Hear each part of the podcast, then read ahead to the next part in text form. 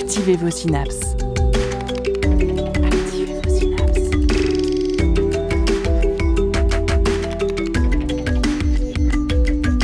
Poussez la porte du labo des savoirs et entrez dans un monde de science et d'expérience. C'est le labo des savoirs. Monter les escaliers, lancer une balle, attraper sa tasse de café ou tout simplement marcher, tout ceci fait partie d'une chorégraphie minutieuse coordonnée par notre cerveau. Un chef d'orchestre qui commande et dirige nos mouvements aussi bien au quotidien que lors de la pratique d'un sport. Quels sont les mécanismes squelettiques, musculaires et cérébraux qui nous permettent de nous mouvoir ou d'accomplir des exploits sportifs? Aujourd'hui, au Labo des Savoirs, on se demande comment bouge-t-on?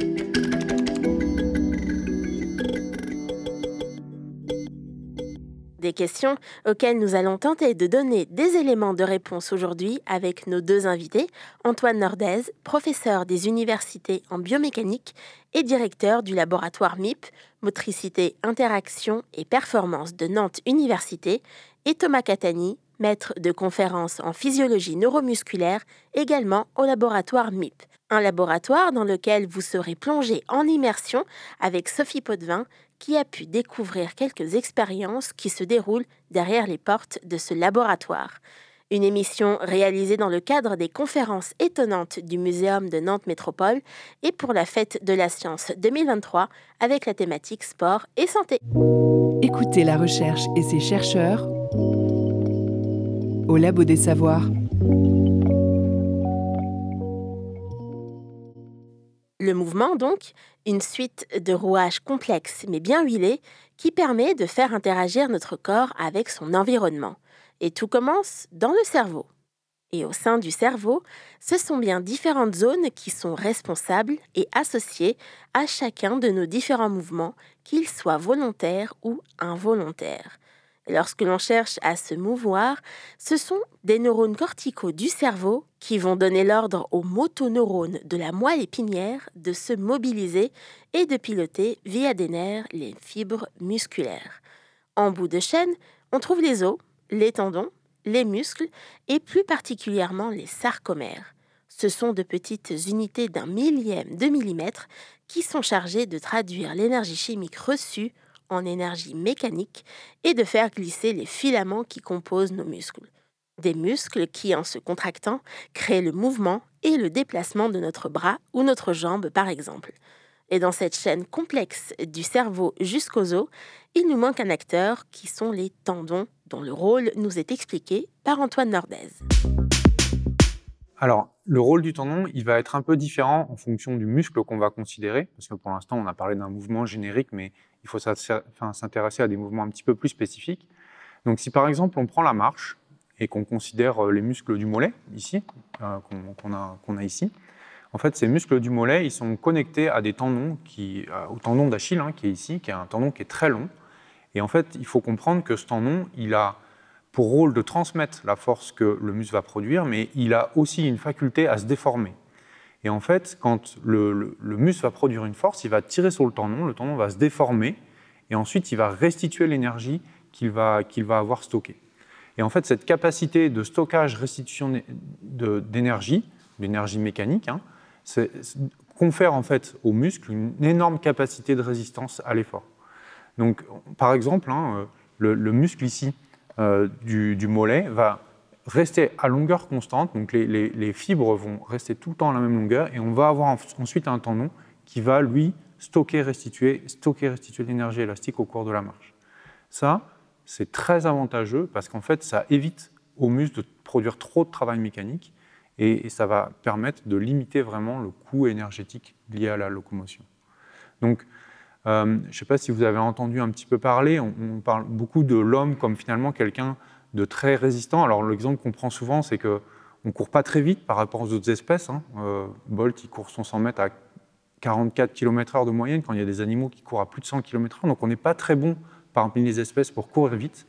Par contre, on est très bon pour courir très longtemps. Et ça, euh, il y a des théories hein, sur l'évolution qui, ben, qui, justement théorisent cette faculté comme une évolution pour bah, permettre aux chasseurs-cueilleurs de, chasser et de, donc de survivre. Et une des explications qui est amenée par, la, biomécanique, c'est justement le fait qu'on a des tendons qui sont capables de stocker, restituer de l'énergie élastique, et ce qui va limiter en fait le coût euh, énergétique lié à la, locomotion. Donc voilà, le rôle des tendons, il n'est pas euh, accessoire, c'est pas juste de c'est pas juste un, tissu inerte qui va transmettre une force, c'est aussi un tissu qui va permettre vraiment de produire le mouvement et de limiter euh, le, coût, le coût énergétique lié au mouvement. Donc le mouvement, c'est vraiment une chaîne complète qui va du cerveau bah, jusqu'au bout des doigts. Et dès qu'il y a un des acteurs qui flanche, c'est tout le mouvement qui peut être impacté. Exactement. Peut-être on peut commencer par les troubles plus euh, neurologiques au niveau du cerveau. Oh, C'était déjà pour, euh, pour dire à quel point est-ce que ça pouvait être important. Et en effet, il y a beaucoup de choses qui se passent euh, au niveau du cerveau. Thomas, vous l'avez expliqué. Est-ce que ça veut dire qu'on peut presque prévoir quel type de mouvement est-ce qu'on va faire en fonction d'une zone du cerveau qui serait, euh, qu'on verrait à l'IRM, qui serait euh, activée? Alors, c'est complexe de répondre à ça parce que euh, sur le fond, oui, mais sur la forme, non, parce qu'il y a une cartographie motrice, mais pas seulement cognitive, émotionnelle, etc. de notre cerveau. Il y a des neurones qui ont telle ou telle fonction qui sont plus ou moins localisés en avant, en arrière, en profondeur, etc. par rapport à notre cerveau plus ou moins latéralisé aussi, notre cerveau est latéralisé. Euh, le, fait est que si on prend euh, deux individus, cette carte euh, va, être, va, être, assez différente. On ne pourra pas les, la superposer totalement, même si on prend des sujets sains, de toute pathologie, donc selon les expériences de vie, selon ce qui est inné aussi. Voilà, les, les, populations de neurones qui vont activer telle ou telle zone du corps, par exemple, si on parle des muscles, vont être un peu différencié en termes de euh, localisation euh, spatiale. Toutefois, on peut voir sur des gestes euh, très, très, très marqués, comme par exemple la marche ou je sais pas, le fait de faire des allers-retours comme ça avec notre bras. Si on vous place toutes et tous là dans un, dans un scan, un IRM fonctionnel, on, selon vos activités électriques corticales, on est capable de savoir si les gens par exemple, marchent, s'ils restent juste debout, etc., etc. Mais par contre, pour voir des choses beaucoup plus complexes que, que ça, il va déjà falloir que, par exemple, un logiciel, euh, notre système, apprenne pour un individu Donc, on lui demande de faire des gestes. Il a des gens qui font ce type d'études. Hein. Exemple, marcher, faire un saut pendant qu'il marche, monter les genoux pendant qu'il marche, et on regarde comment les zones corticales s'activent. Si un an après, on repasse ces mêmes personnes-là, euh, sur la base de ces activités corticales, on sera capable de savoir quel type de mouvement elle va, euh, elle va réaliser. Donc, une personne est capable de la suivre sur la base de ces signaux. Par contre, en comparant des gens, voilà, on a une variabilité interindividuelle euh, et même intra-individuelle au, cours de notre, maturation puis de notre vieillissement, qui fait que tout ça est plastique, change et donc n'est pas égal au sein d'un même individu sur sa trajectoire de vie et n'est pas égal entre les individus. Mais il y a quand même des marqueurs, des biomarqueurs de, de certains mouvements. Et ce qui est intéressant, c'est que par exemple, si on imagine un mouvement, on va reproduire les activités corticales euh, qu'on observe lors de la réalisation du mouvement. Et c'est la même chose, il y a des, chercheurs qui travaillent, chercheuses qui travaillent sur les rêves. Ils sont capables de savoir, selon les activités corticales, euh, de quoi rêvent les gens. Euh, en tout cas, là, je parle vraiment de ce que je connais bien, l'aspect moteur. Je, sais que c'est vrai pour d'autres choses comme les émotions, etc. Les mêmes neurones sont activés. Et est-ce que ce sont également les mêmes neurones qui sont activés suivant un mouvement qui est parfaitement voulu? Par exemple attraper sa tasse de café, j'aime bien cet exemple, ou euh, quand on fait appel à certains muscles de façon presque réflexe ou automatique, on peut penser au cœur. Est-ce que c'est les mêmes zones? Est-ce que c'est le même fonctionnement? Suivant qu'on ait besoin de faire bouger notre énorme muscle qui est le cœur ou qu'on essaie d'attraper le café alors le cœur, il n'a pas besoin déjà de commande volontaire du cerveau pour, euh, pour s'activer, mais si on prend par exemple n'importe quel muscle, mon biceps, mes mollets, on parlait des mollets tout à l'heure, euh, les mollets peuvent s'activer de façon volontaire. Donc là, c'est les, je vous parlais des fameuses aires motrices euh, tout à l'heure qui permettent d'activer tel ou tel muscle. Par exemple, le mollet, là, qui se situe à peu près ici, sur mon scalp. Euh, par contre, sur les activités réflexes ou ce qu'on appelle les activités automatiques, là, on est sur d'autres zones qui appartiennent à, des zones corticales ou des, zones de la moelle épinière donc d'autres motoneurones. Donc c'est ce qu'on appelle, par exemple, le réflexe mutatique, c'est le plus connu. Hein. Par exemple, si, si on vous tape comme ça avec un, marteau là, sur le, tendon patellaire, vous allez avoir un réflexe d'activité du, euh, quadriceps qui ne va pas être lié à une activation corticale des aires qui activent ce quadriceps, mais bien une boucle réflexe. Alors c'est quoi cette boucle réflexe? Ben, C'est des petits récepteurs qu'on a sensoriels hein, au niveau des, muscles, des capteurs, qui vont enregistrer l'information que votre muscle s'étire. Et notre réponse physiologique pour, résister, pour limiter cet étirement, c'est cette boucle réflexe qui va passer par la moelle épinière et qui va réactiver le muscle étiré. C'est ce qui fait que, par exemple, si je vous pousse, vous allez vite réagir au déséquilibre et ne pas tomber, parce que des réflexes des fléchisseurs plantaires, par exemple, qui vont être étirés quand je, quand je vais vous pousser, vont répondre par voie réflexe et vont réactiver des motoneurones qui vont permettre de ne pas tomber, donc réactiver les muscles. Ça veut dire qu'on a vraiment en nous des réflexes qui font que euh, il y a une coordination globale de tous ces acteurs dont on vient de parler, des tendons, des muscles, du cerveau, qui fait qu'on tient à peu près debout et qu'on on essaie de rester planté sur ses deux pieds. par exemple. Oui, qui sont gérés par d'autres faisceaux que le faisceau pyramidal dont je vous ai parlé euh, tout à l'heure, et ce qu'on appelle des faisceaux extra-pyramidaux qui proviennent d'autres zones du cerveau, du tronc cérébral, du cervelet, par exemple quand on parle de posture, qui permettent aussi de réguler l'activité du mouvement, son, caractère lisse au, mouvement. Et euh, puis après, vous avez évoqué les, euh, tout ce qui est activité automatique, c'est ce qu'on appelle c'est ce appelle donc les réponses automatiques qu'on connaît très bien chez les enfants. Bah, par exemple, si euh, on prend un, bébé, qu'on le met euh, debout euh, pendant les premiers jours et premiers mois de sa, de sa, vie, il va déclencher un pattern de marche.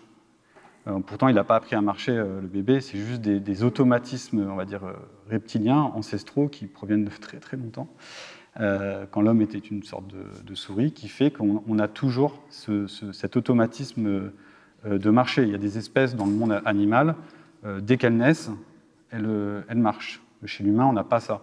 On a des automatismes qui existent, hein, c'est l'exemple du bébé, mais qui sont quand même pas très développés.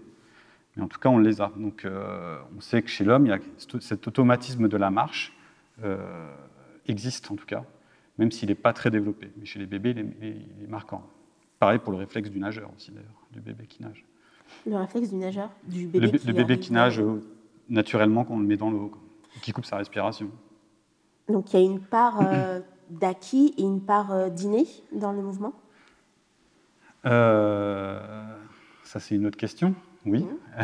il y a une part d'acquis d'inné parce que on est tous capables de, tout être humain, même ceux qui ont des graves pathologies, est capable de, se mouvoir. évidemment, donc, pendant la maturation, tout ça va évoluer.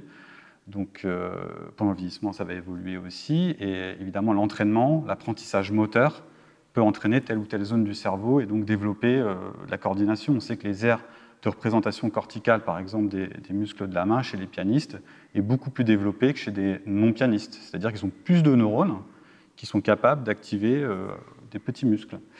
Euh, et, c'est moins le cas donc, chez les gens qui ne sont pas experts. C'est pareil pour, le geste sportif, etc. Et ce qu'on sait aussi, ce qui est intéressant, c'est que plus cet apprentissage il arrive tôt dans les phases de, maturation, donc plus on est petit, bah, plus cela va être marquant pour notre, cerveau. Ça veut dire qu'on arrive vraiment à voir euh, des différences entre des groupes, par exemple, euh, de personnes qui ne pratiquent pas d'activité sportive de façon régulière et qui n'activent pas peut-être certaines zones euh, du cerveau pour certains mouvements très précis, mm. que des sportifs entraînés quotidiennement à plus haut niveau C'est très différent. Donc, ce qu'on ce sait très bien, c'est que euh, ce n'est pas qu'une histoire de taille et de quantité, c'est une histoire aussi de communication. Euh, nos neurones communiquent et euh, évidemment quand on apprend à faire, euh, à répéter le même geste depuis la tendre enfance, eh ben, on, développe aussi des réseaux, des connexions. C'est ce qu'on appelle la matière blanche hein, qu'on a dans la moelle épinière, dans le cerveau. Et donc ce sont des, circuits qui permettent de connecter les, différentes zones motrices entre elles, mais, et les différents muscles entre eux, par exemple, mais aussi bah, des, zones sensorielles, par exemple, avec les zones motrices, et puis réciproquement aussi.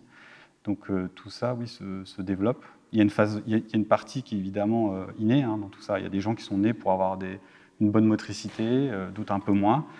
Mais par contre, voilà, l'apprentissage moteur, dès le plus jeune âge, mais même au plus vieil âge, existe. ça, c'est des études qui ont été montrées même chez des centenaires. On peut apprendre des mouvements complexes. Ça veut dire qu'on n'est pas tous nés, toutes, tous et toutes nés égaux face à, au mouvement, face à l'apprentissage? Il y en a qui sont plus doués que d'autres dès, la naissance? Euh, alors, Je ne vais pas parler de ce que je ne connais pas trop, mais je, connais un petit peu, c'est qu'il y a des gènes qui codent tout ça. Donc, il y a des gènes qui mhm. codent, par exemple, la vitesse du mouvement. Il y a des gènes qui codent, euh, qui codent euh, la, coordination. Donc, on sait que des gens voilà, qui vont avoir telle ou telle expression génétique ou pas vont avoir des, caractéristiques neurologiques qui vont être favorables à leur motricité. De même qu'il y a les mêmes choses pour la cognition, etc. Et c'est la même chose pour le muscle. Il y a des gens qui vont naître avec des muscles. Il y a ce qu'on appelle le gène de la vitesse, qui font que des, personnes vont avoir des, des gènes qui vont favoriser une typologie de muscles qui se contractent rapidement. Ceux qui ne l'ont pas n'ont pas cette typologie. Et on trouve que chez les athlètes euh, forts en sprint, il y a une, expression forte de gènes, justement. Et ça, ça se trouve dans le muscle Ça, ça se trouve dans le muscle, mais on l'a aussi pour le, pour le cerveau, pour certaines euh, caractéristiques. Donc on peut trouver vraiment des, euh, des facteurs génétiques qui vont vraiment favoriser les personnes qui veulent être des athlètes à plus haut niveau. Favoriser, c'est vraiment le bon terme. C'est-à-dire que c'est un facteur, mais ce n'est pas le seul. C'est-à-dire euh, apprendre un geste très complexe d'un geste sportif, par exemple, ça se travaille au quotidien, ça s'améliore au quotidien, et donc euh, il ne faut pas penser que c'est que inné. Quoi. Il y a vraiment une, part d'apprentissage qui est très importante, qui peut aller très loin, et qui est difficile à prédire. C'est-à-dire que je ne pense pas qu'aujourd'hui on puisse dire à partir d'une analyse génétique, euh, lui, il va plafonner à tel niveau. on n'en est pas du tout là, je pense, par rapport à ce que tu disais tout à l'heure. Non, non.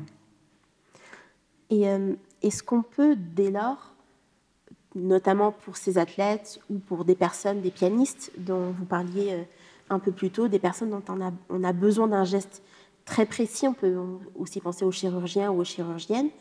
Est-ce qu'on peut optimiser ce mouvement? Est-ce qu'on peut vraiment le, réduire à sa plus simple expression, à sa plus simple pureté? Ça, c'est ce, dont je vous parlais tout à l'heure sur l'apprentissage moteur.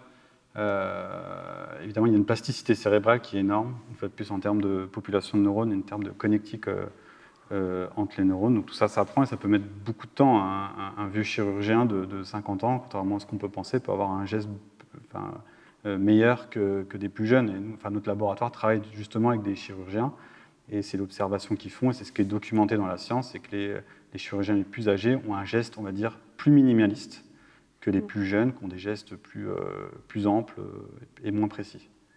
Et il y a des sportifs qui sont complètement obsédés, alors ça dépend des sports, hein, mais qui sont vraiment obsédés par le geste et par la perfection du geste et qui, au bout de 20 ou 30 ans de pratique, continuent à travailler sur l'optimisation du geste en lui-même. Donc euh, c'est toujours quelque chose qui s'améliore et que les sportifs continuent tout le temps d'améliorer. Mais avant d'optimiser, de chercher à optimiser le mouvement, il faut pouvoir l'observer, il faut pouvoir l'étudier. Et vous pourrez me dire, bah, il suffit de regarder avec ses propres yeux euh, ces gestes du chirurgien ou le footballeur qui tape dans son ballon. Mais en science, on a besoin de données. Et récupérer des données scientifiques pour caractériser le mouvement, ça se passe notamment dans les laboratoires de recherche. Et ça tombe bien, car Sophie Potvin a poussé les portes du laboratoire MIP et rencontré ses scientifiques et ingénieurs. Vous pouvez citer des exemples de matériel que vous avez ici et dont vous vous occupez? Oui, donc ça va être les systèmes électromyographiques, donc ceux qui permettent de, mesurer euh, du coup l'activité électrique des muscles. Euh, ça va être les échographes. Euh, donc on a actuellement trois échographes au laboratoire. Qu'est-ce qu'on a d'autre? On a des ergomètres isocinétiques, donc c'est des grosses machines comme la chaise qui est actuellement derrière moi là. Tous ces outils sont entreposés dans plusieurs salles du laboratoire Motricité Interaction Performance, MIP, des locaux de STAPS de Nantes Université. De grosses machines donc, avec boutons lumineux, sièges en cuir ou caméras de toute forme. Nous sommes justement présents ici aujourd'hui pour assister à des expériences scientifiques permettant d'analyser et de caractériser les mouvements de notre corps grâce à cette technologie. Thomas Catani, maître de conférence en physiologie, nous fait la visite. Premier arrêt, la motion capture. Donc on arrive dans les salles expérimentales du laboratoire Motricité Interaction Performance. Donc là, la salle de capture de, mouvement, dans laquelle Aurélie va vous présenter un peu euh, ce qu'on fait dans le laboratoire pour caractériser le mouvement. Alors pour décrire un petit peu, euh, il y a beaucoup de trépieds, il y a des caméras qui regardent tout un peu vers le même endroit, il y a un ordinateur, euh, il y a beaucoup de choses hein, dans cette salle. Voilà, donc ce sont des caméras euh, infrarouges. Sur le corps, on va placer des petits marqueurs, les petits marqueurs gris là, que vous voyez sur, le, sur euh, la table, qu'on va placer à des endroits clés du, corps qui, va nous, qui vont nous permettre de remodéliser le, le mouvement en trois dimensions. Quelques minutes plus tard, Aurélie Sarcher, responsable du plateau technique et ingénieur de recherche, finalise la préparation de l'expérience. Aurélie est prête il y a scotché sur son bras des petites boules blanches et des petits boîtiers noirs positionnés un peu partout. Alors on a deux types de capteurs. Donc les premiers c'est des petites boules en fait qu'on va positionner plutôt au niveau des os, de repères anatomiques en fait qu'on arrive à, bien repérer. Euh, c'est des petites boules qui sont donc revêties d'un en fait c'est comme euh, ce que vous avez sur les gilets jaunes de vélo. Donc c'est un revêtement qui est réfléchissant euh, qui va avoir pour conséquence en fait de réfléchir les rayons infrarouges qui sont produits par les différentes caméras que vous pouvez voir et donc qui sont situées à 360 degrés autour euh, du, participant. Et euh, donc en fait, ces caméras-là, elles vont visualiser uniquement l'emplacement des euh, marqueurs rétro-réfléchissants que j'ai actuellement sur le bras. Ces marqueurs-là, donc cette mesure-là, ça s'appelle la motion capture ou la mocap. Euh, c'est ce qu'on a, euh, c'est ce qu'on retrouve dans les jeux vidéo, dans le cinéma. C'est par exemple la technique qui a été utilisée pour créer les Na'vi, ces grands êtres bleus du film Avatar de James Cameron, ou plus ancien pour Gollum dans Le Seigneur des Anneaux. Mais cette fois, il ne s'agit pas de reproduire les expressions faciales ou corporelles d'un acteur ou d'une actrice. Nous, c'est pas l'enveloppe globale qui va nous intéresser, c'est vraiment le mouvement des os les uns par rapport aux autres. Donc en fait, on est plus précis que ça.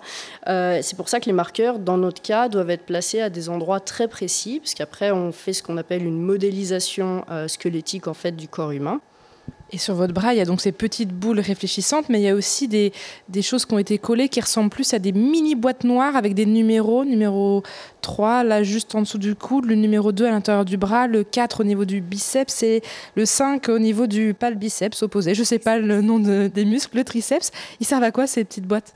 Donc ça, c'est ce qu'on va appeler en fait un système d'électromyographie. Donc en fait, comme son nom l'indique, on va aller mesurer l'activité électrique qu'il y a dans les muscles. Du coup, ce sont des, des petits boîtiers qu'on va positionner en surface euh, juste au-dessus des muscles dont on souhaite mesurer l'activité électrique. Donc le défaut, c'est qu'on ne va pas pouvoir aller mesurer des muscles qu'on a en profondeur, parce qu'il faut savoir qu'on a plein plein de muscles dans le corps humain, et il y en a qui ne sont pas accessibles avec cette technologie-là. Mais là, bah, comme euh, vous l'avez dit, donc, du coup, on a accès au biceps, au triceps, donc du bras, euh, et j'ai mis aussi sur fléchisseur du carpe et extenseur du carpe, donc qui sont les fléchisseurs et extenseurs du, du poignet. Donc on voit à travers la peau ce qui se passe dans le temps. Oui, c'est ça, exactement. Donc on a les, timings d'activation, donc quand le biceps il est activé ou pas. Euh, enfin voilà, on a vraiment l'information de, de l'électricité qui passe euh, dans le muscle. Vous allez nous faire une démonstration? Avec plaisir. Aurélie se positionne alors au centre des caméras infrarouges, situées toutes sur un trépied en hauteur et à 180 degrés autour d'elle. Avec son bras couvert de capteurs, Aurélie fait des mouvements simples, comme plier le coude ou bouger le poignet. Sur l'écran d'ordinateur, les petits points blancs, qui correspondent aux boules réfléchissantes de son bras, bougent en même temps dans un espace en trois dimensions.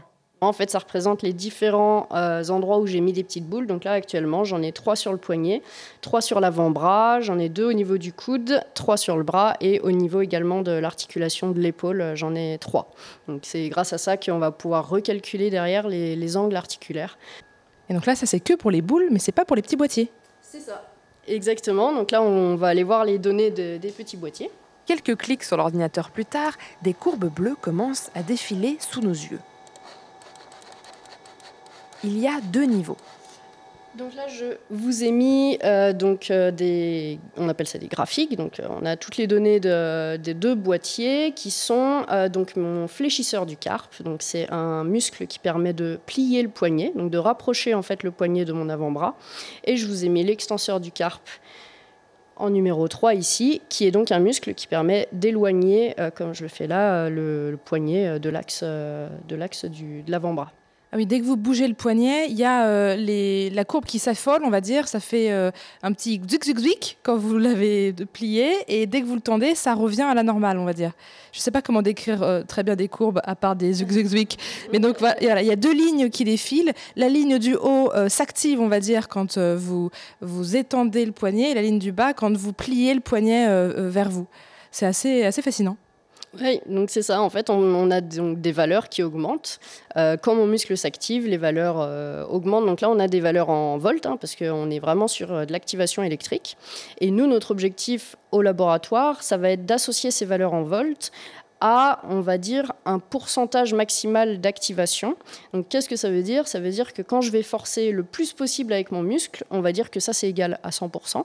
Et là, en fait, toutes les valeurs vont être normalisées par rapport à cette valeur maximale. Donc ça veut dire, par exemple, on va pouvoir déduire à euh, quand je fais un mouvement euh, du cyclisme ou de la marche ou de la course, etc., je vais activer mes muscles à 20% euh, du maximum, à 30%, etc. Est-ce qu'il y a des sportifs qui viennent dans cette salle où vous mettez tout plein de petites boules sur eux partout scotchées et vous leur demandez de faire des mouvements pour essayer de voir ce que ça donne?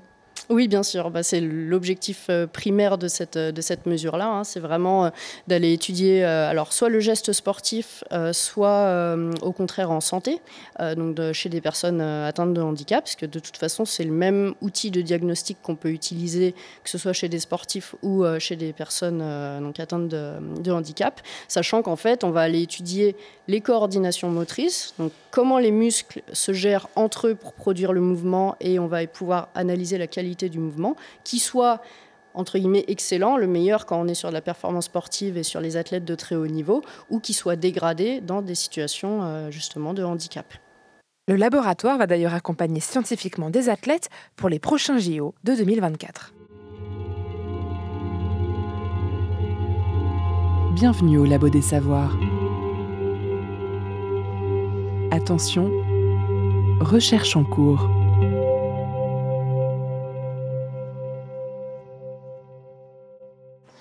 C'était un reportage que nous avions eu l'occasion de faire au sein du laboratoire MIP. Et ce qui nous avait frappé, c'était le nombre euh, de machines et d'expériences différentes qui étaient utilisées pour étudier donc le mouvement. Mais on a aussi vu des appareils plus communs, on va dire des choses que vous avez peut-être déjà eu le temps ou l'occasion euh, de croiser dans votre vie, par exemple les échographes. Et est-ce que l'un de vous deux pourrait nous expliquer qu'est-ce qu'on voit justement avec ces échographies? Alors en fait, euh, à l'échographie, euh, vous avez peut-être déjà fait des échographies, euh, soit pour aller voir votre bébé dans, le ventre ou pour aller voir vos muscles. Donc avec l'échographie, ce qu'on peut voir, c'est les structures musculaires, c'est-à-dire qu'on distingue très bien les limites du muscle, donc on peut aller observer la géométrie du muscle, et on visualise aussi très bien les fibres musculaires qui contiennent les sarcomères, en fait, que j'ai présenté tout à l'heure. et le gros intérêt, c'est qu'on peut aller mesurer finalement la longueur des fibres musculaires à partir de cette technique. Alors, je ne sais pas si, pour ceux qui ont déjà vu une échographie, ce qui est passionnant et, très émouvant quand on est dans cette situation, c'est qu'on peut aller voir par exemple un bébé qui bouge et on le voit bouger en, temps réel. Et nous, ce qui nous intéresse, ben, c'est d'aller voir les muscles bouger. Et on mesure finalement la manière dont les muscles bougent et la manière dont ils se contractent. Et c'est ça qui nous intéresse beaucoup avec cette technique, c'est finalement de pouvoir voir en temps réel quasiment, enfin en temps réel même, le muscle bouger, se contracter. Est-ce que ça permet aussi de voir euh, si le muscle, par exemple, est altéré, blessé, ou voir euh, même les liens avec les tendons? Oui, oui, tout à fait. Donc ça, c'est l'étape suivante, c'est-à-dire qu'une fois qu'on a, on a pu mesurer le muscle, on arrive à voir s'il se contracte normalement, et aussi voir euh, ce que j'ai présenté tout à l'heure, c'est-à-dire la manière dont le muscle va interagir avec le tendon, puisqu'on arrive à mesurer aussi les déplacements du tendon et comment est-ce que le muscle se déplace par rapport au tendon on arrive comme ça à vraiment comprendre euh, ben, les processus que j'expliquais, c'est-à-dire que ben, le muscle, par exemple, peut rester quasiment statique, alors que tout bouge autour de lui, mais lui reste statique, et, c'est vraiment les tendons qui vont se déformer. Et ça, on arrive vraiment à l'observer, par exemple, au cours de mouvements qu'on peut faire, comme la marche, euh, comme euh, le pédalage, comme voilà, toutes les tâches qu'on peut reproduire dans le laboratoire. On essaye de justement utiliser cette technique pour comprendre comment est-ce que le muscle bouge, enfin le muscle se contracte.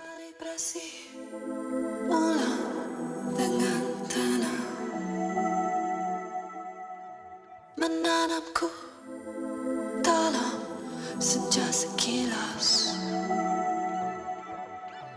Merindukan rumah di mana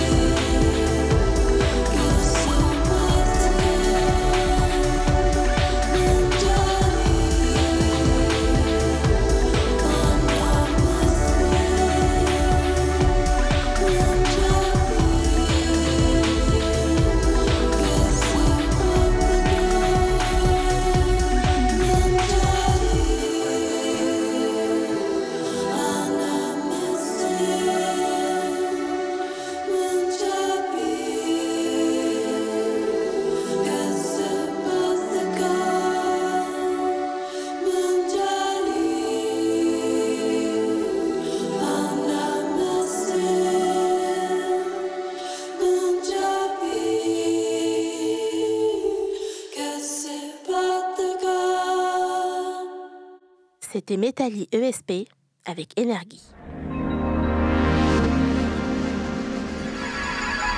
La science dans tous ses états au Labo des Savoirs.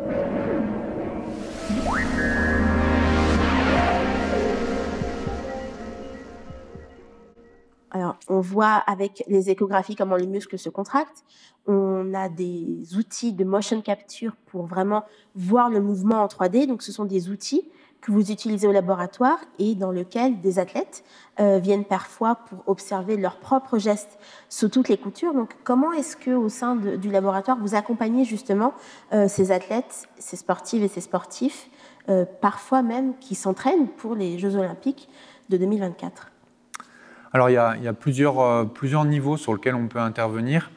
Il y a des niveaux finalement assez euh, fondamentaux, on essaye de comprendre le mouvement, mais même avec les athlètes. Euh, par exemple, les capteurs d'électromyographie que je vous ai présentés tout à l'heure, ils nous permettent, comme l'expliquait Aurélie, comme elle l'a très bien montré, qu'en fait, ils mesurent le niveau d'activité du muscle. Et ça, ça nous permet de comprendre finalement comment les muscles sont impliqués dans la tâche. Alors il y a un exemple tout bête qu'on prend très souvent, c'est que finalement, quand on fait un mouvement très simple d'extension de la jambe, ben en fait, il y a déjà quatre muscles qui vont produire ce mouvement et trois muscles qui vont le freiner. Et donc ces muscles-là doivent se coordonner et en fait, chacun va avoir sa propre signature motrice qui va impliquer que chacun va utiliser ses muscles de manière différente. Ça, c'est si je prends un mouvement déjà tout simple, mais si je prends un mouvement un peu plus compliqué comme le pédalage, ben en fait, on sait bien que quand on pédale, on peut mettre par exemple deux cyclistes de haut niveau à pédaler l'un à côté de l'autre, on va avoir l'impression que d'un point de vue extérieur, ils vont pédaler à peu près de la même manière. Mais si on place ces capteurs, on va se rendre compte qu'en fait, ils n'utilisent pas les mêmes muscles exactement de la même manière. Donc, on essaye de comprendre comment, euh, par exemple, les, sportifs utilisent leurs muscles et euh, on peut leur proposer, par exemple, d'utiliser des stratégies un petit peu différentes. L'exemple qu'on prend souvent, c'est par exemple le fait de tirer sur la pédale quand, on- la pédale remonte. Donc, on peut proposer comme ça des stratégies aux cyclistes qui vont, euh, qui vont, euh, qui vont peut-être améliorer leur performance. Donc, ça, c'est un premier niveau. Ensuite, il y a un deuxième niveau, euh, donc ça c'est le premier niveau, c'était vraiment sur le geste. Ensuite, il y a un deuxième niveau qui est peut-être un niveau plus de bilan diagnostic de, de leurs conditions finalement, où on peut par exemple proposer des, des analyses complètes de mesures de force musculaire sur plein de groupes de muscles, ce qui peut par exemple euh, leur permettre de, ben, de savoir s'il y a des déficits sur certains muscles et peut-être certains muscles qui peuvent être un peu en danger vis-à-vis de leur pratique sportive. Donc on travaille par exemple comme ça en collaboration avec l'INSEP et les athlètes français pour faire des bilans euh, pour prévenir les risques de blessures en athlétisme. Vous savez qu'en course à pied, il y a beaucoup de sportifs qui se blessent, qui ont des blessures musculaires Et ça peut être en partie dû à des déficits musculaires qu'on essaye de mieux comprendre et de mieux analyser pour leur proposer euh, ensuite des protocoles d'entraînement. Donc ça peut être aussi sur, ce, sur ces aspects de prévention. Et pour les athlètes qui ne sont pas forcément passés par votre laboratoire en amont et qui se sont peut-être mal préparés, euh, parfois il y a le risque de blessure et la blessure qui survient. Est-ce qu'il euh, y a des protocoles euh, que vous essayez de tester ou de mettre en place pour la rééducation des sportifs? Tout à fait. Donc on travaille aussi sur ces aspects-là en collaboration avec des médecins, en collaboration avec des kinésithérapeutes, où en fait on travaille à l'optimisation finalement des protocoles de rééducation. et en fait on nos recherches aboutissent à une optimisation une amélioration des, processus de rééducation. Euh, je peux prendre un exemple. Vous savez, quand on a une entorse du genou, euh, ben, quand on a une entorse du genou, on peut euh, devoir se faire opérer, opérer du ligament croisé antérieur. Et là, on, a un doctorant qui travaille sur finalement faire du renforcement musculaire et de l'entraînement avant l'opération. Donc l'idée, c'est simplement que le patient arrive dans un état meilleur au moment de l'opération pour ensuite récupérer plus vite. Alors on ne sait pas si ça va marcher, hein, euh, c'est un peu le, pari qu'on fait mais dans cette thèse, mais on, émet l'hypothèse que si le patient arrive en meilleur état au moment de l'opération, il va récupérer ensuite plus vite. Donc ça, c'est notre hypothèse. Vous faites l'hypothèse que peut-être que les muscles seront déjà un peu en meilleure santé ou entraînés pour mieux récupérer? Tout à fait. Donc voilà, typiquement là, on est, euh, on est sur une optimisation du process global du parcours du patient. On ne sait pas si ça va marcher, mais si ça marche, ça va changer un peu le parcours de soins, enfin ça va changer le parcours de soins du patient. Donc là, c'était un exemple, mais euh, on travaille aussi dans d'autres domaines sur euh, justement comment améliorer et rendre plus efficace le, processus de rééducation. Est-ce qu'il y a ces mêmes réflexions aussi sur les processus d'entraînement pour justement ne pas pousser à bout le corps des athlètes? Et savoir, pour éviter justement les, blessures et prévenir peut-être la fatigue trop importante des muscles ou même des fractures euh, des os pour. Euh, Alors ça, c'est un domaine. Euh, enfin, c'est pas mon domaine de recherche, c'est quelque chose d'assez complexe, mais il y a un collègue dans le laboratoire qui travaille sur cette thématique-là. son objectif, c'est justement d'évaluer la charge que les muscles subissent, et à partir de cette évaluation de la charge, d'avoir des indicateurs qui permettent de dire à l'entraîneur et au sportif attention, là, ton muscle a été très chargé, il faut peut-être peut freiner un peu. Mais c'est une thématique assez compliquée parce qu'il euh, y a une différence, il peut y avoir des différences très importantes entre la charge qu'on impose à un muscle et finalement ce qui est ressenti par l'athlète. Et c'est la, combinaison des deux qui finalement va permettre le meilleur ajustement possible. Mais oui, c'est une thématique qui est développée du coup au laboratoire aussi. Et est-ce que les athlètes ressentent justement une amélioration euh, de leur performance euh, une fois que ces protocoles sont mis en place? Est-ce que ça se voit en compétition peut-être? Ça, il faudrait leur demander. C'est difficile à objectiver. Euh, en fait, il faut qu'on soit. Enfin, on est toujours très modeste quand on parle d'optimisation de la performance parce que nous, scientifiques, on est une toute petite pièce dans un édifice très complexe qu'est la performance sportive. Donc euh, voilà, on, essaye d'apporter des choses, d'apporter du conseil aussi aux entraîneurs et aux, athlètes, mais euh, ce n'est pas grâce à nous qui gagnent les médailles. Hein. Alors pour tous les non-athlètes, euh, présents et présentes ici ce soir. Alors, euh, on peut aussi juste être fatigué. Et euh, peut-être que ça vous est déjà arrivé, quand on est fatigué, on a du mal à effectuer certains mouvements, parfois sous l'emprise de l'alcool d'ailleurs. Mais est-ce qu'on on sait particulièrement comment est-ce que la fatigue peut altérer le mouvement? Qu'est-ce quel, à quel étage est-ce que le rouage est un peu grippé? Alors, ça, c'est intéressant comme question parce qu'en fait, c'est un peu tous les étages qu'on a évoqué tout à l'heure. C'est toujours un peu comme ça, hein, désolé, on, répond toujours de manière euh, détournée, que c'est compliqué. Euh, si on veut simplifier un peu les choses, en fait, euh, on, peut séparer les états de fatigue de, plusieurs, de plusieurs manières. Le, première chose, c'est quand on fait un exercice finalement qui n'est pas très habituel, un nouvel entraînement, une nouvelle pratique sportive, c'est finalement un type de fatigue qui est assez simple, c'est quand on a des douleurs en fait en général le lendemain.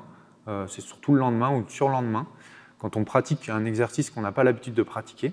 En fait, ces douleurs, elles sont liées à des lésions. Euh, donc, c'est des courbatures, hein, ce qu'on appelle euh, communément des courbatures, c'est simplement une manifestation de douleur qui est liée au fait que votre muscle est endommagé.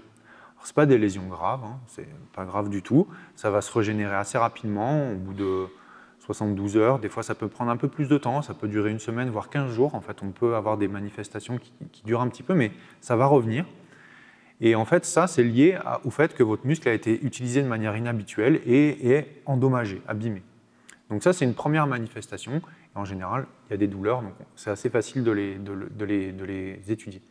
Ensuite, il y a un deuxième type de manifestation qui correspond à la fatigue. Et dans la fatigue, là, on ne parle pas de fatigue d'un patient, hein, on parle de fatigue liée à l'exercice. Et cette fatigue, en fait, elle peut être de deux principales origines, de deux origines principales. La première, c'est finalement une fatigue très centrale qui est liée au fait qu'on n'est plus capable euh, d'activer maximalement son muscle. Donc, dans le laboratoire, on a une technique qui permet justement d'estimer la capacité à activer maximalement son muscle. Donc, ce qu'on demande de faire aux sportifs ou aux patients, c'est de forcer de manière maximale en statique. On mesure la force et on vient surajouter une stimulation électrique. C'est une technique que maîtrise très bien, Thomas. Donc, on vient surajouter une stimulation électrique qui fait augmenter encore la force. Donc en fait, on augmente la force maximale qui est capable de produire la personne. Euh, donc en fait, grâce à ça, on mesure un incrément de force qui correspond à une augmentation de la force par rapport au maximum qu'il est capable de produire. Et quand on fait ça en conditions de fatigue, ben, on se rend compte que cet incrément de force est plus grand quand on est fatigué.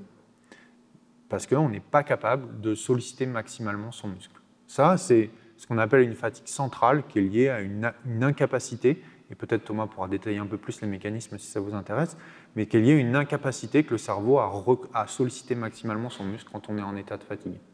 Ça, c'est la, première chose. Et puis la deuxième chose, c'est que ben, le muscle a aussi bah, des déficits euh, locaux. Hein. donc cette fois-ci, c'est ce qu'on appelle la fatigue périphérique. Le muscle est aussi plus capable de produire sa force maximale, simplement bah, parce qu'il est fatigué. On n'est plus capable de recruter maximalement toutes ses fibres voilà, il y a les deux origines qui sont bien différentes et qui sont encore très différentes des courbatures que j'expliquais avant. Donc ça, ça se passe vraiment au niveau euh, du muscle. Et quand la fatigue, euh, même purement mentale, on va dire, ou qu'on a une altération de son état mental, est-ce qu'on voit aussi le mouvement qui peut être euh, altéré? Thomas? Oui. on ne travaille pas particulièrement sur ça. On a des collègues qui travaillent sur ça, qui travaillent sur cette thématique de est-ce que la fatigue mentale induit une modification euh, euh, de la performance? Alors pour les, certaines tâches dont a parlé euh, Antoine précédemment, pour faire de la force maximale, beaucoup d'études montrent que ce n'est pas forcément vrai.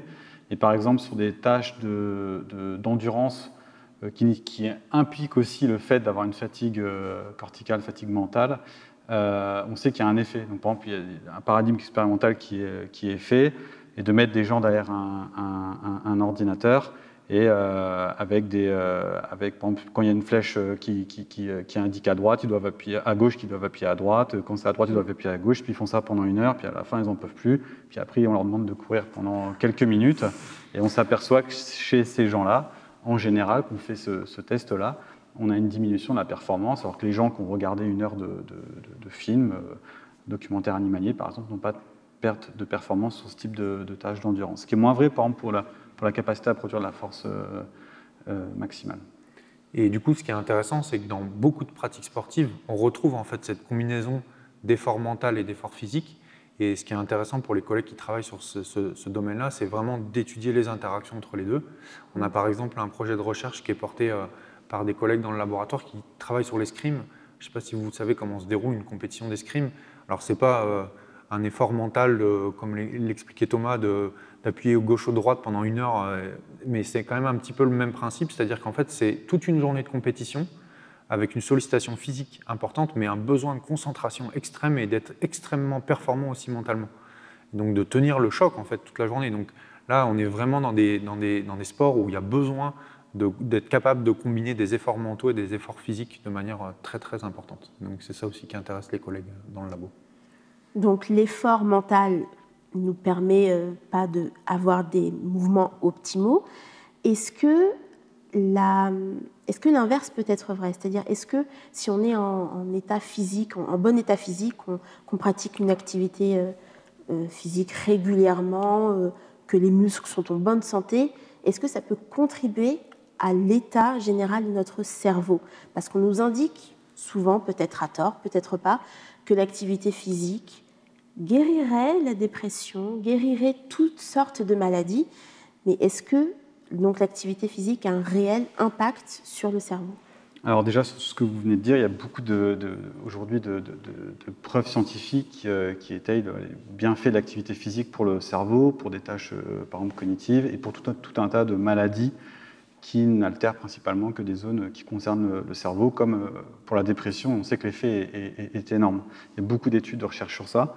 Et donc pour répondre plus spécifiquement à la question, qui est de savoir si l'activité physique apporte des bienfaits pour notre cerveau, eh bien, ce qui est intéressant, c'est que même sur une séance d'activité physique, par exemple courir, souvent sur des activités euh, aérobies, euh, même une séance d'activité physique améliore les performances euh, cognitives. Il y a plein de paradigmes expérimentaux qui ont été mis en place pour mettre cela en, évidence. Par exemple, plus ou moins le test que je vous ai montré avant, bah, les gens font moins d'erreurs après avoir couru par exemple une heure qu'avant avoir couru euh, une heure. C'est quelque chose d'intéressant. Donc même sur une séance, c'est un effet. Alors pourquoi on a ça? Simplement parce que quand on fait de l'activité physique, notamment quand on mobilise les muscles du membre inférieur, on va créer un flux sanguin qui va être modifié dans le, corps, une vasodilatation euh, des vaisseaux sanguins euh, qui va faire que le flux sanguin au niveau cérébral va augmenter, donc va, va alimenter donc les, les, zones qui s'occupent par exemple du système cognitif, au niveau frontal notamment, du cerveau. Et donc, ça va être en faveur d'une augmentation de la performance cognitive. Et ce qu'on a également observé, ce que les recherches ont observé, euh, est que bah, quand on répète euh, l'activité physique quotidienne, bah, cet effet euh, dont je vous ai parlé là, bah, on l'a de façon chronique, répétée, et donc ça va favoriser la circulation de sang dans le cerveau. Et le muscle, quand il fait l'exercice physique, si je peux vous le dire, ce qui est important, il envoie des messages chimiques, hormonaux notamment, euh, dans le cerveau, euh, pas que hormonaux, hein, qui, euh, qui, sont, qui, stimulent certaines populations de neurones, beaucoup de populations de, neurones, et qui peuvent favoriser, par exemple, sur le, long terme, la neurogénèse, ou en tout cas limiter l'altération de certains neurones. Donc oui. Et même pour aller dans le sens de, ce que tu dis, on sait maintenant que l'homme est fait pour bouger. Et donc, euh, le fait de ne pas bouger, c'est même une anormalité en fait. Et la, sédentarité, le fait d'être inactif, est, vraiment néfaste. Euh, et, en fait, euh, l'évolution a fait hein, qu'on on a un corps qui est fait pour se déplacer tout le temps. Et donc rester inactif trop longtemps, c'est vraiment pas bon. Et, justement, quand on, quand on vieillit, on est un peu plus sédentaire, mais on, on entend aussi beaucoup dire que l'activité physique euh, favorise, bah, comme vous venez de le dire, la neurogénèse euh, est, bénéfique euh, au cerveau. Donc, est-ce que plus on vieillit, plus on observe aussi une altération du mouvement? Et deuxième question, est-ce que l'activité physique peut justement un petit peu aller au, contraire de cette, cette perte de mobilité éventuelle et donc, bah, ce qu'on sait très bien maintenant sur le vieillissement, c'est que quand on vieillit, toute la chaîne motrice qu'on évoque depuis le, début de cette soirée, elle est affectée par le, vieillissement. Euh, voilà, on, perd des neurones au niveau de la moelle épinière, c'est connu, des neurones euh, moteurs. Euh, la taille des zones corticales, et notamment la matière blanche aussi, hein, est affectée par le, vieillissement. Et la taille des muscles la qualité du tissu musculaire est affectée par, le vieillissement. Donc très longtemps, les études ont montré des effets énormes du vieillissement sur toutes ces fonctions physiologiques que j'ai évoquées. Euh, sauf qu'à un moment donné, il y a des, gens qui se sont posés la question alors qu'est-ce qui se passe chez les gens qui font beaucoup d'activités physiques? Ben, en, réalité, à peu près 50% de, des effets du, vieillissement sur nos fonctions physiologiques que, j'ai euh, évoquées sont en fait pas liés au vieillissement, mais sont liés à la sédentarité, au fait d'être inactif. Donc euh, ça, ça a été montré pour tout un tas de choses, hein, pour les fonctions motrices et également pour les fonctions cognitives qu'on a évoquées euh, tout à l'heure. Donc euh, l'activité physique ne peut pas contrecarrer totalement les effets du vieillissement, mais en tout cas, ça peut avoir un effet euh, positif important. pour vous donner un, ordre d'idée, il y a, a 5-6 ans, j'ai travaillé avec une athlète qui avait 83 ans et qui, à 80 ans, était championne du monde du 10 km. Elle courait le 10 km en 5 Et est-ce que, pour, pour terminer comme dernière question, on a beaucoup parlé des athlètes, euh, la façon dont vous observez euh, leurs mouvements pour optimiser euh, leurs gestes, pour éventuellement optimiser leur performance. Mais est-ce que l'étude justement de, ces, de, ces, athlètes à haut niveau, de ces sportifs entraînés, nous permet aussi d'avoir des indications pour nous, on va dire communs des mortels, pour mieux bouger, mieux avoir un meilleur mouvement et également pour peut-être des patients qui sont malades et qui ont des, des troubles de la, de la coordination? Ben, euh, La réponse est oui, euh, oui, oui, oui. Euh, parce qu'en fait, déjà, toutes les techniques qu'on mobilise avec les sportifs de haut niveau, ben, finalement, c'est des techniques qu'on réutilise, enfin qu'on utilise de la même manière avec les patients. Finalement, on est nombreux dans le laboratoire à travailler aussi bien avec des sportifs qu'avec qu'avec des, patients. Donc, il y a vraiment une connexion très forte sur les thématiques de recherche qui sont finalement assez proches les unes des autres. Euh, donc ça, c'est pour la partie plus compréhension du mouvement. Il y a vraiment des points communs assez forts. Et puis même au-delà de ça, euh, sur tout ce qui est entraînement.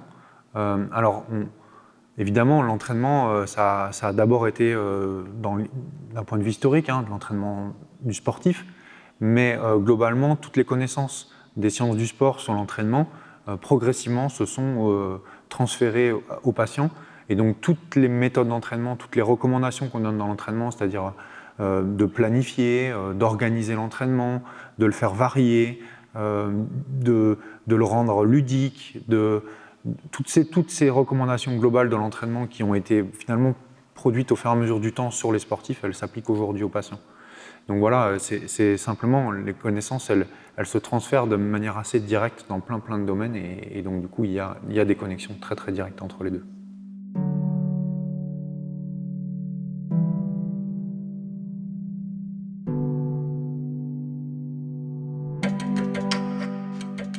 C'est la fin de cette émission avec nos invités Antoine Nordez et Thomas Catani que nous remercions. Une émission enregistrée au Muséum de Nantes Métropole pour la Fête de la Science 2023. Merci à Sophie Potvin pour son reportage et la réalisation avec Dunia Saez à l'animation. Vous pouvez retrouver toutes nos émissions et nos podcasts sur labodesavoirs.fr et vos applications de podcast. Suivez nos réseaux sociaux pour nos actualités et à la semaine prochaine pour une nouvelle émission.